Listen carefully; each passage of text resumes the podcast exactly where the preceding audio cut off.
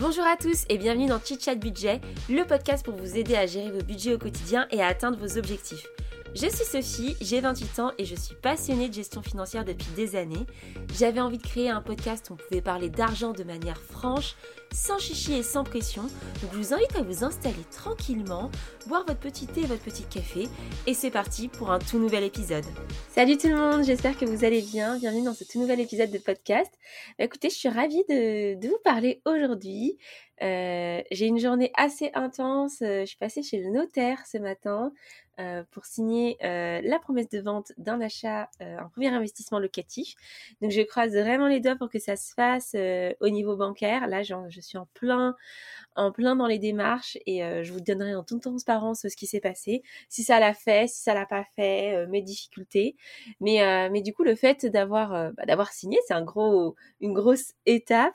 Et en plus, bah voilà, ça me met dans, dans l'action et, et, c'est important bah, c'est vrai que voilà, j'étais avec mon conjoint, on est tous les deux paxés et j'en ai profité pour demander un petit peu au notaire comment ça se passait, etc.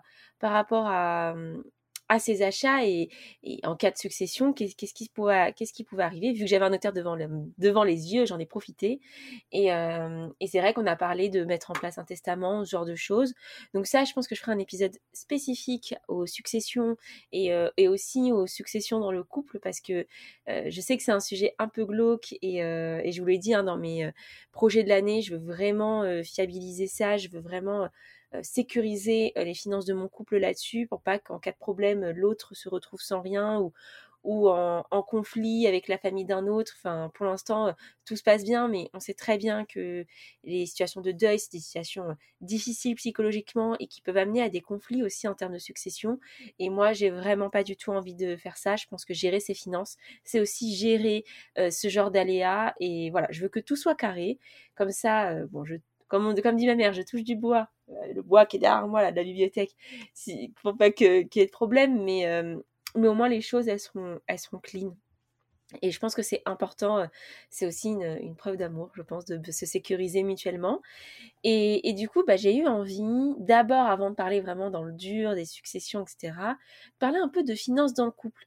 Parce que c'est un sujet assez complexe au final qui nécessite beaucoup de communication euh, dans le couple. Donc désolé si vous êtes célibataire et que vous écoutez ce podcast et que vous vous sentez pas du tout concerné, euh, mais je pense que ça peut servir plus tard pour savoir un peu comment vous pouvez fonctionner dans votre couple, ce qui est bon, pas bon de faire, euh, mais c'est aussi en fonction de votre situation. Enfin, moi, je suis personne pour juger euh, de vos pratiques, vous voyez. Donc, euh, je vais vous donner un petit peu mon, ressenti, l'évolution aussi, parce que quelque chose, enfin, une organisation que j'avais au départ, elle a aussi, elle a aussi changé au cours du temps.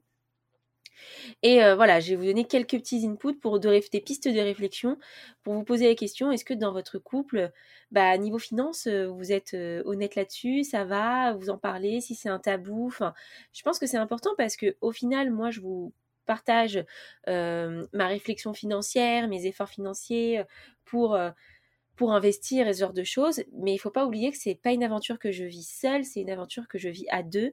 Et sans, euh, sans l'accord de mon conjoint et même sans le soutien de mon conjoint, euh, je pourrais pas faire ce que je fais actuellement. Je pense que je me serais pas développée aussi financièrement si je vivais pas à deux. C'est une réalité. Euh, quand on vit à deux, on, a des charges aussi qui sont divisées par deux, internet, taxes foncières, etc. Donc on va pas se leurrer, vivre à deux, ça fait faire aussi quelques économies. Euh, et puis si j'étais pas soutenue dans ce dans ce chemin en quelque sorte, je pense que ce serait beaucoup plus difficile. Et c'est vrai que je suis sur plusieurs groupes euh, Facebook où euh, parfois il y en a quelqu'un qui parle de gestion financière et l'autre, enfin il dit oui mais moi, moi mon conjoint il s'en fiche, il dépense plein d'argent dans ça, dans ça, et j'arrive pas à le raisonner. Et ouais j'avoue c'est dur si en fait en face de vous vous n'avez pas quelqu'un qui qui est dans la même euh, qui est dans le même mood. Alors moi pour mon cas particulier, mon mec, il en a strictement rien à faire des investissements, ça l'intéresse pas. Ça lui va très bien que je gère, mais ça je vous, vous le dirai un peu plus tard. Lui tout ce qu'il veut, c'est euh, vivre avoir, avoir, une vie tranquille, le, le travail c'est pas ce qui le passionne dans la vie, mais de manière générale, hein, c'est pas son travail particulier, c'est juste lui ce qu'il adore, c'est lire des BD. Pour ceux qui me regardent en vidéo, euh, ils peuvent voir derrière moi, c'est full BD. Lui ce qu'il adore, c'est faire ça et Et je pense que son, rêve, ce serait d'être homme au foyer et de pas travailler, d'être avec nos enfants euh, futurs et, de faire son potager. Enfin, vraiment, je pense que c'est son rêve. Donc lui, quand je lui dis, viens chérie, on fait des investissements pour être un peu plus libre financièrement, pour pas être dépendant de notre travail, etc. Bah, ça le fait, il aime bien l'idée, mais voilà, il me laisse plutôt gérer et c'est vrai que ça représente quand même une charge mentale, mais, euh, mais pour le coup, c'est une discussion qu'on a très ouverte dans notre couple. Alors déjà, euh, quand on parle de couple, et ça c'est le premier point sur lequel je voudrais euh, me poser, il y a la question de est-ce que vous vivez ou pas ensemble, parce que forcément les choses elles sont euh, totalement différentes. quand on quand vit pas ensemble, bah en fait les choses sont un peu plus simples dans le sens où on se voit à l'extérieur. Souvent, ça va être quelqu'un qui paye un resto, l'autre qui paye le resto après. Enfin voilà, il y a un petit peu de de rendu d'aller-retour. Vous pouvez très bien gérer un peu ça comme ça sans que ce soit très très précis.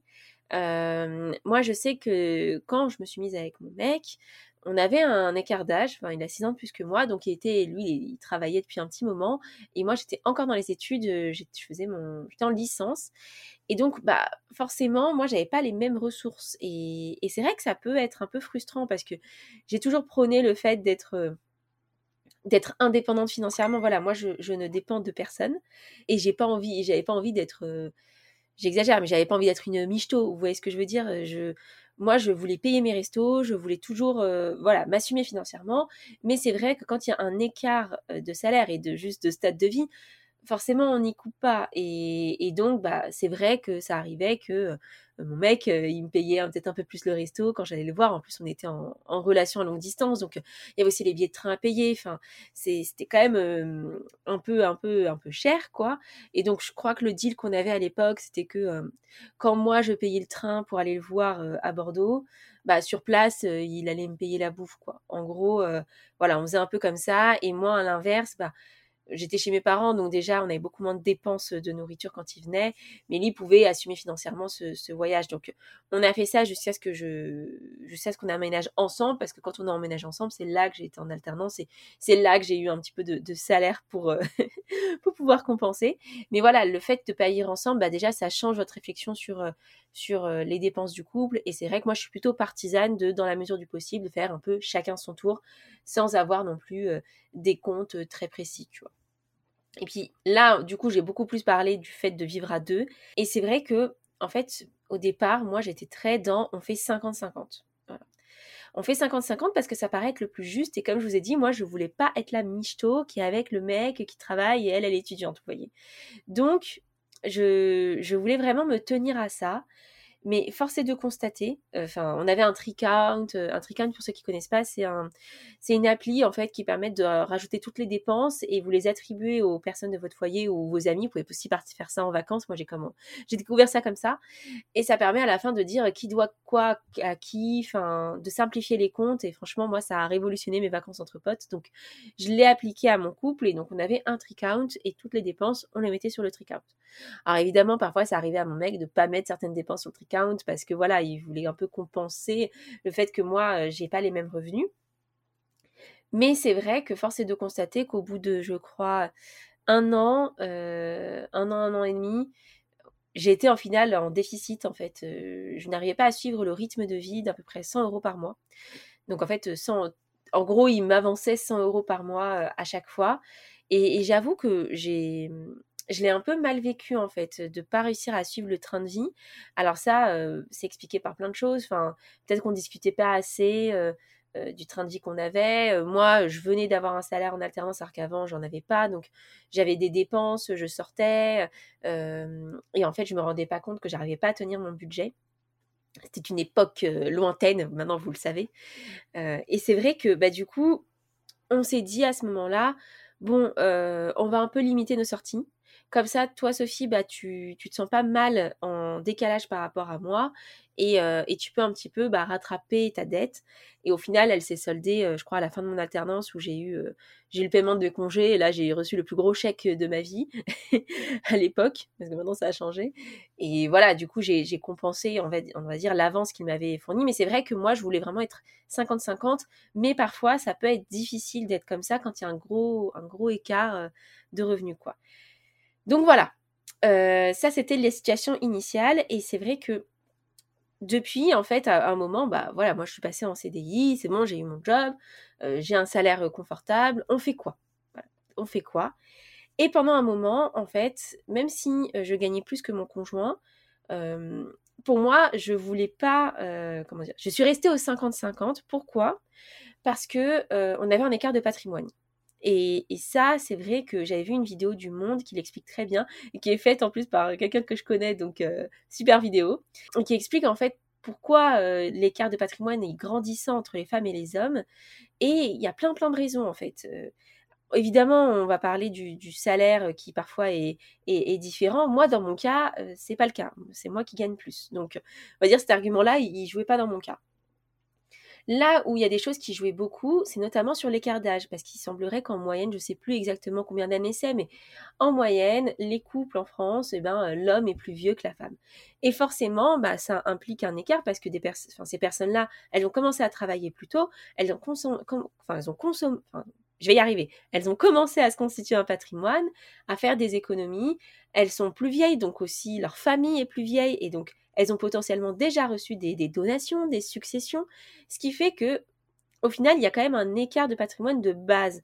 Et moi, c'est ce qui m'est arrivé. Mon, conjoint, il avait, c'était un très bon gestionnaire de son, patrimoine. Enfin, il gérait très bien son argent, même s'il n'investissait pas. Donc, il avait beaucoup de côté. Il avait reçu des successions. Et donc, bah, forcément, moi, je me suis retrouvée face à quelqu'un qui avait plusieurs milliers d'euros de côté, alors que je n'avais rien. Et euh, bah, moi, j'ai pas trouvé ça très juste parce que je me suis dit, bah, en fait, il y, a un, vrai écart dans notre couple et moi, je veux rattraper cet écart avant de mettre notre argent en commun. D'autant plus qu'à l'époque, on n'était pas encore paxé, il me semble. Enfin, voilà, c'est la, vie du couple. Petit à petit, on se fait son argent et puis après, on met tout en commun. Enfin, vous faites ce que vous voulez, mais voilà, moi, mon idéal, c'était qu'in fine, on ait tout en commun. Donc, je me suis dit, bon, euh, très bien d'avoir tout en commun, mais moi, je veux qu'on parte des mêmes bases. Voilà. Et donc, euh, ce qu'on a fait, c'est que euh, le but, c'était que je récupère pratiquement la même hauteur de patrimoine, vu que je gagnais beaucoup plus, enfin beaucoup plus c'est un grand mot, mais je gagnais plus, donc je pouvais avoir une capacité d'épargne par mois beaucoup plus élevée.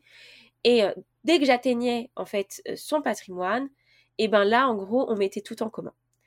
Et donc on, y est presque là maintenant. Euh, je pense qu'on va bientôt passer sur, ce modèle. Mais oui, voilà, du coup, ce que je voulais dire par là, c'est que à ce moment-là, même si moi je gagnais plus, eh ben on pouvait pas changer le système, on était obligé de rester sur du 50-50 parce que moi j'étais quand même en déficit financièrement par rapport à lui euh, en termes de patrimoine. Et je pense que là, c'est là qu'il faut commencer à se demander est-ce que vous avez une bonne communication dans votre couple? Parce que pour le coup, moi je suis totalement au courant, et je l'ai au courant assez vite, hein, euh, du patrimoine de mon conjoint. Lui, c'est très bien combien je gagne, je sais très bien combien il gagne. Euh, on sait ce qu'on a dans nos comptes différents. Euh, bon, moi j'ai accès à ces comptes maintenant, mais je veux dire, même sans avoir accès et sans avoir les mots de passe du compte de votre conjoint, je ne vous dis pas qu'il faut avoir une transparence totale, tu vois. Mais c'est un peu c'est super important de, savoir en fait où en est le couple et quels sont les objectifs de chacun. comme je vous l'ai dit précédemment, moi c'est une aventure à deux que je vis en fait ce, côté indépendance financière ou en tout cas essayer d'avoir une partie de mes finances qui soit du revenu entre guillemets passif parce que c'est jamais passif quand on fait un achat immobilier on doit quand même s'impliquer. Mais vous voyez ce que je veux dire? Enfin c'est pas c'est pas une aventure personnelle. Moi j'implique aussi financièrement mon conjoint. Donc c'est normal qu'il soit au courant qu'il soit au courant des supports dans lesquels j'investis. Je vous donne un exemple. Voilà je vous ai déjà parlé beaucoup du PEA qui est un, qui est une enveloppe que j'apprécie particulièrement. Voilà, je lui en ai parlé, il m'a dit cool et tout, j'ai un peu d'argent de côté, ok, j'ouvre un PEA, mais lui, il veut pas du tout s'en occuper. Donc en fait, c'est moi qui, achète ces positions de PEA, et, et moi je lui dis, écoute, c'est très bien, hein, je, suis contente que tu me fasses confiance, mais il faut que tu saches un minimum dans quoi tu investis. Enfin, c'est quand même ton argent, donc je veux bien essayer, parce qu'on est dans le couple, de, prendre cette charge mentale et toi tu prends une charge mentale ailleurs, tu vois. Mais il faut quand même que l'autre soit au courant. Donc c'est pas parce que vous avez quelqu'un en face qui est pas du tout intéressé par le truc qu'il faut aussi tout faire à sa place parce que le jour où il y a un problème, ça ne doit pas se retourner contre vous. Vous voyez? Donc moi voilà, j'essaie d'ouvrir un petit peu mon conjoint à ce sujet. je pense que j'ai aussi la chance de vous avoir vous parce que je pense discuter avec vous parce que lui ça l'intéresse pas du tout, mais je le force quand même. Voilà, je, le force. Le soir, je lui parle et je dis, bah, il faut faire ci, il faut faire ça. C'est quoi un cash flow positif? C'est quoi un cash flow négatif? Enfin, voilà, je, je lui fais des mini cours, mais en fait, c'est, c'est important pour connaître les limites de chacun. Et, à l'inverse, autant moi, quand j'étais étudiante et que lui travaillait, bah, je me, j'étais en déficit et on a dû faire un point. Et bah là, on a dû faire le point inverse quand moi, je suis rentrée en CDI parce qu'on a quand même un, bon, écart de salaire. Et moi, bah, c'était, euh, c'était la fiesta, quoi. Euh, j'ai doublé de salaire, euh, voire plus, quoi. Et j'étais en mode, wouhou, allez, j'ai la flemme, je prends un Uber pour aller à la soirée. Ah, là, j'ai la flemme de faire manger, je me commande Uber, nanana, nanana. Et sauf qu'au bout d'un moment, moi, il, moi, il m'a dit, écoute, Sophie, moi, je ne peux pas suivre ce rythme de frénésie dépensière. Enfin, en fait, j'ai pas le même salaire que toi, donc va falloir se calmer. Et il a eu totalement raison parce que ça m'a permis de me recadrer et de, et de vraiment de me remettre en question et de me dire, mais tu fais n'importe quoi, Sophie. Euh, réfléchis, qu'est-ce que tu veux faire dans la vie? C'est acheter ton appart, donc arrête de dépenser dans n'importe quoi. Donc, euh, donc voilà, j'ai arrêté de dépenser, même si euh, je vous avoue que l'époque où je prenais des noctiliens à 3h du matin est révolue et que maintenant je prends des taxis. Mais voilà, mais à part ça, euh, quand il y a encore des transports à 1h du matin, je vais prendre les, je vais prendre les transports. Ça, paraît anecdotique ce que je dis, mais à un, moment de ma vie, au tout début de mon CDI, j'étais en mode allez, je m'en fiche. Même à 19h, j'avais la flemme de prendre le, métro, je prenais le taxi. Enfin, vraiment, j'ai fait n'importe quoi. Là, ce n'est pas l'exemple à suivre, euh, très clairement. Mais, mais lui m'a recadré et il a eu raison. Et en fait, faut, faut se sentir à l'aise dans le couple. Donc euh, pour moi, tant qu'il se sent à l'aise dans le couple en étant à 50-50, ça me convient. Mais c'est vrai que là, euh, je, réfléchis un petit peu, à changer. Euh, le point suivant, c'est un peu qui gère les finances. Et bon, bah là, vous l'avez compris, moi, c'est plutôt moi qui les gère, même s'il est très bon, très bon gestionnaire et qu'il a très peu de dépenses superflues. pour le coup, je pense que je dépense plus que lui. Mais c'est vrai que il y a forcément quelqu'un dans le couple qui va prendre un peu le lead sur ce sujet. Et euh, je pense qu'il faut pas trop. C'est pas qu'il faut pas trop attendre, mais euh, faut en discuter en fait. Le, sujet de base, le salaire, l'argent, c'est tabou. Donc, dans un couple, on est censé avoir plus d'intimité et être moins sur ces sujets tabous et censé se livrer. Donc, voilà, moi, pour moi, c'est normal de, de dire à mon mec écoute là financièrement c'est compliqué pour moi faut qu'on calme un peu les sorties. Si on peut pas dire ça à son conjoint à qui on peut le dire? Enfin franchement moi j'ai du mal à comprendre les situations où c'est un peu un peu bloquant. Donc je vous conseille vraiment d'être très ouvert sur le sujet. Et si bah vous prenez vous prenez cette charge enfin je sais que c'est pas la configuration habituelle très souvent sur les sujets d'investissement de finances il y a beaucoup d'hommes qui, prennent un peu ce, ce lead-là. Alors on dit aussi souvent que dans le foyer, sur les dépenses du foyer, c'est plus la femme. Voilà, ça c'est le système classique euh, hérité euh, patriarcal. Maintenant, les choses, elles changent et ça peut être aussi la femme aujourd'hui qui peut prendre ce, ce lead, en fait. Euh, j'allais dire ce pouvoir, mais c'est même pas un pouvoir parce que moi, c'est fait en totale harmonie et accord dans mon couple. Euh, J'irai jamais acheter un truc du foyer euh, qui implique nos finances à deux sans en parler à mon conjoint, en fait. Ou, ça se limite à des assiettes. Et encore, quand je fais ça, j'utilise plutôt ma carte bleue personnelle. Vous voyez ce que je veux dire? Quand il y a un achat pour l'appartement, pour le couple, euh, évidemment que j'implique euh, que j'implique mon conjoint. Je vais pas acheter une machine à laver sans lui en parler. Enfin, c'est normal, quoi. Donc, euh, donc tout ça pour dire que il y a beau avoir quelqu'un qui prend le lead, qui sait que il faut payer ça, il faut se souvenir de ça, il faut investir là-dedans. Ça ne veut pas dire que les deux ne sont pas impliqués, et c'est juste qu'il faut le déterminer en fait. Voilà, il faut le déterminer, il faut savoir qui le fait. Si c'est à deux, si c'est un truc qui vous plaît à tous les deux, tant mieux. Mais bon, il faut pas se leurrer, il y en aura toujours un qui sera peut-être un peu plus intéressé par le sujet. Et du coup, bah, comment on répartit? C'est un peu le, sujet euh, final du podcast. Comment vous faites dans votre couple? Il n'y a pas une règle précise. C'est vrai que je vous ai beaucoup parlé du 50-50. Comme je vous l'ai dit, ça s'est expliqué par plusieurs choses. Déjà au départ parce que c'était le début de notre relation et que j'avais pas vraiment envie d'être la fille qui s'agrippe euh, à l'argent de l'autre. Enfin, c'est pas du tout ma manière de penser. Voilà, j'ai toujours voulu être une femme indépendante et libre, donc euh, et libre financièrement. Et j'ai pas besoin euh, d'un mec pour pouvoir mener ma vie et être et m'assumer quoi.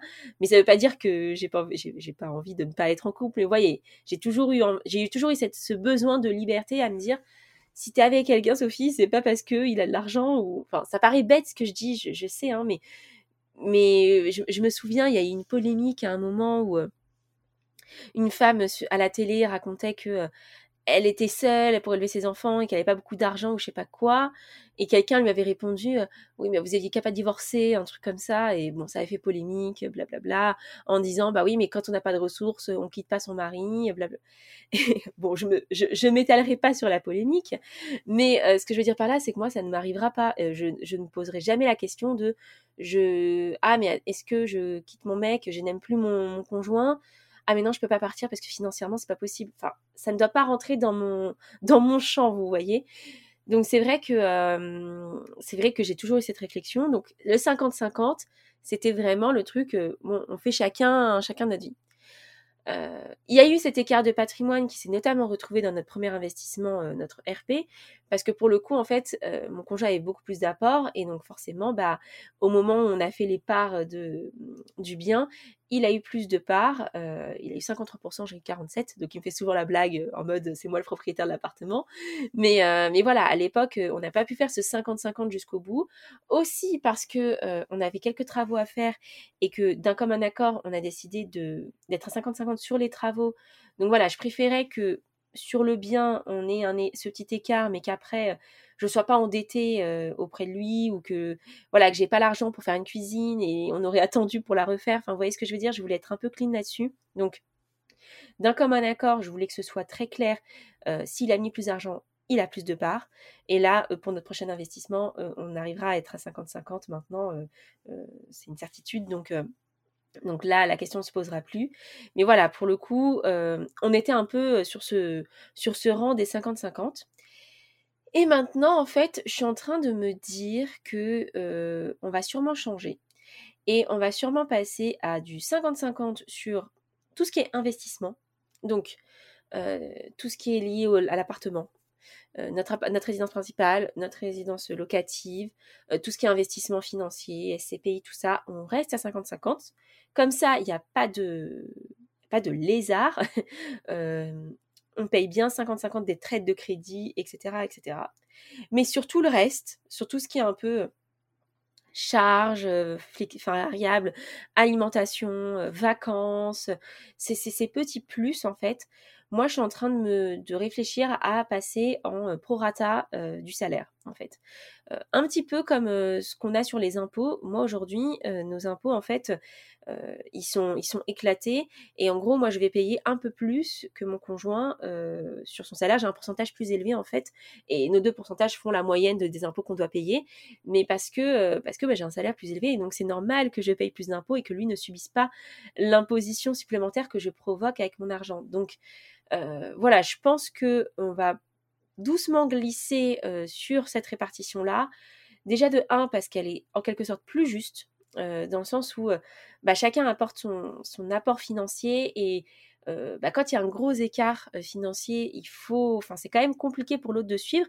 Et ça permet aussi à l'autre de ne pas être frustré d'avoir un train de vie à la baisse. Vous voyez, si moi demain j'ai envie qu'on aille au ski et que bah, mon conjoint il n'est pas très à l'aise parce qu'il n'a pas forcément les finances pour, et eh ben tant pis, je paye le ski pour nous. Vous voyez ce que je veux dire? Enfin, je sais que ça peut se faire de manière naturelle, mais moi j'aimerais que ce soit un peu plus clair. Et aujourd'hui, il, me disait que pour l'instant, il ne pas, sentait pas le besoin de ce de ce changement parce qu'il était à l'aise et parce que comme je vous ai dit il dépense son argent en BD euh, principalement. Donc en fait il lui reste quand même assez d'argent euh, tous les mois.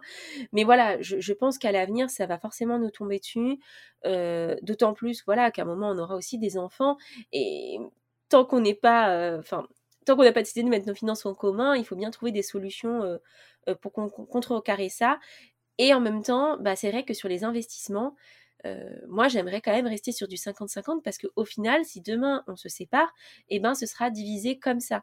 Euh, petit aparté, quand je disais tout à l'heure que notre appartement n'était pas à 50-50, euh, on a compté en fonction des, des, traites de crédit à 50%, plus l'apport supplémentaire qu'il a rajouté au début, c'est ce qui a fait ce chiffre-là. Donc demain, en fait, on décide de vendre notre appartement, il récupère ses 53%, il récupère ses 47%. Moi, je ne suis pas lésée par rapport à la traite de crédit. On a fait en sorte de calculer ça. Mais sans rentrer dans tous ces détails, ce que je veux dire par là, c'est que oui, sur les investissements, je pense qu'il est logique qu'on soit à 50-50.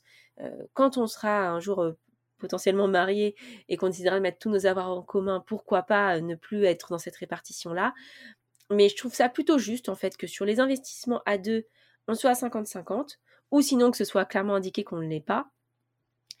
Et, euh, sur le reste, euh, faire au prorata du, du revenu. Donc euh, voilà, je pense que je vais m'orienter vers ça. comme je disais, je trouve que c'est beaucoup plus faire dans le couple. ça met moins une, personne en difficulté quand il y a un gros écart. Et ça permet à chacun aussi de, de gérer ses finances comme il l'entend. parce qu'on a aussi la question de est-ce qu'on met tout en commun? Est-ce qu'on met tous nos comptes sur le même? Euh, et, c'est vrai qu'on est un peu partagé là-dessus parce que on a un compte commun pour notre résidence principale qui inclut toutes nos charges communes. Donc c'est là en fait on fait notre 50% et sur nos achats euh, personnels un peu euh, de shopping ou de BD, c'est dans nos comptes respectifs. Et c'est vrai que bah, pour l'instant ça fonctionne parce que nos charges elles sont relativement claires, mais je pense vraiment que quand on commence à avoir des enfants, ce genre de choses, ça commence à être un peu compliqué de fonctionner comme ça. Mais c'est vrai que garder quand même un petit compte perso, bah je sais pas, je, trouve que c'est que c'est aussi bien pour pas se culpabiliser de ses achats. Quand il a envie d'acheter une BD qui coûte super cher, 200 euh, euros parce que c'est une édition originale, eh ben il le fait et il le fait parce qu'il a l'argent pour. Et moi je lui dirai pas, attends mais t'as dépensé 200 euros pour ça, tu te rends compte voilà, je, trouve que garder un petit peu son, pas jardin secret, euh, parce que j'ai accès au compte, je sais ce qu'il achète. Vous voyez, il n'y a pas de, a pas de secret entre nous. Mais il y a quand même ce côté un peu, un peu, euh, voilà, je fais quand même ce que je veux, mes petits plaisirs, j'achète ce que je veux. Et donc peut-être que euh, je garderai quand même un compte perso, on gardera chacun un compte perso pour ces petits plaisirs. À voir, je vais réfléchir un petit peu à tout ça cette année. Mais tout ça pour dire que il n'y a pas vraiment de règles. Je pense que le plus important, c'est de discuter dans votre couple. moi, je vous ai donné mon exemple un peu pour vous voyez l'évolution et, quel, quelles questions se posent Voilà, quand il y a un écart de patrimoine, qu'est-ce qu'on fait? Qu'est-ce qu'on pourrait, euh, qu'est-ce qu'on peut envisager? Et moi, c'est les solutions que j'ai trouvées. Ça ne veut pas dire que c'est les meilleures. Et franchement, si vous en avez d'autres, euh, j'ai hâte de les lire parce que euh, je pense que c'est super intéressant. Mais voilà, je pense qu'il est important quand même dans le couple que les choses elles soient dites, qu'elles soient claires et qu'on ne crée pas de frustration. Et c'est vrai que quand je vois des gens qui mettent tout leur argent en commun, euh, qu'ils ont leur conjoint qui dépense, je sais pas, énormément en, en par exemple, et que ça les met dans le rouge tous les mois, bah, je peux comprendre que ce soit un peu compliqué, quoi. Et compliqué de, de raisonner l'autre en fait, de, de, lui dire mais on peut pas se permettre de faire ça, faut trouver des solutions. Donc euh, il faut savoir se protéger et trouver l'option qui vous convient le mieux sans qu'elle euh, mette en difficulté euh, votre partenaire. Moi je pense que ce, petit bail du 50-50 des investissements et le reste au prorata de ses revenus, je pense que c'est plutôt une bonne option. Et puis après, on partira clairement sur du, full commun. Hein. Je pense que je vais pas y couper parce que moi c'est ce que j'ai envie aussi de, faire je je me vois pas euh, enfin mon argent et l'argent de mon conjoint enfin après c'est chacun est en, enfin chacun décide en fonction de, ses convictions et puis de son historique enfin voilà moi j'entends souvent parler de enfin de, entendre parler de euh, ouais mais quand il y a un héritage et tout l'autre euh, peut récupérer non en fait il existe des règles et euh, voilà tout ce qui est succession, donation, héritage appartient toujours à la personne qui a hérité. C'est pas parce que vous vous mettez en commun que que la personne va pouvoir toucher à ça. Donc voilà. Enfin, il existe plein de plein de choses qui euh, qui protègent quand même ses finances. moi, je pense que je vais aller un peu au-delà de ça et comme je vous le disais en introduction, je vais sûrement rédiger un testament. avec mon conjoint, enfin chacun va rédiger un testament pour se protéger un petit peu mutuellement sur nos avoirs. Mais, euh, mais c'est vrai que il faut en discuter. Moi, la seule chose que j'ai envie de dire, c'est qu'il faut en discuter et il faut être d'accord avec votre conjoint parce que s'il y en a un qui va être en communauté et l'autre qui va être en séparation, voilà, c'est des, choses à discuter. Il faut comprendre pourquoi, pourquoi on prend cette option. Euh, est-ce qu'on se protège? Nous, aujourd'hui, on était en séparation au PAX parce que je me suis paxée, j'étais en master. C'était pas au début de notre relation, mais quand même, quoi. Donc à ce moment-là, je voulais que les choses soient claires et bien séparées. Aujourd'hui, maintenant, ça fait presque 7 ans qu'on est ensemble. 6-7 ans, faudrait que je recalcule, mais je crois que c'est ça. ça fait presque 7 ans qu'on est ensemble. Et donc, bah maintenant, voilà, je, je m'envisage, j'envisage ma vie future totale avec, avec mon conjoint, même si je connais les aléas hein, de la vie, hein, je ne suis pas naïve. Mais voilà, tout ça pour vous dire que je pense que j'ai fait un bon épisode assez long là sur les finances dans le couple. Le maître mot, c'est de discuter, d'échanger, de pas avoir peur de le faire, de se poser sur ses ambitions de vie. Voilà, moi je, je saoule mon mec avec ça, mais tous les ans, tous les trois mois, je lui dis alors tu veux faire quoi dans ta vie? C'est quoi ton ambition? Est-ce que tu veux vivre à Paris? Tu veux déménager? Tu veux qu'est-ce que tu veux? Parce que ça fait partie à la fois de notre vie de couple, mais ça va déterminer nos, nos réflexions financières. Et typiquement, bah là, peut-être qu'on se sent un peu à l'étroit dans notre appartement, mais si on a pour projet de quitter Paris euh, d'ici un ou deux ans, ben on va pas aller racheter un appartement plus grand. Euh, euh, non, on va attendre, on va prendre notre mal en patience et racheter directement en dehors de Paris. Vous voyez, en fait, ça va avoir des impacts financiers. pareil, vous décidez de quitter votre ville. Bah, peut-être que votre investissement locatif, vous n'allez pas le faire dans cette ville-là, mais dans la ville dans laquelle vous voulez investir.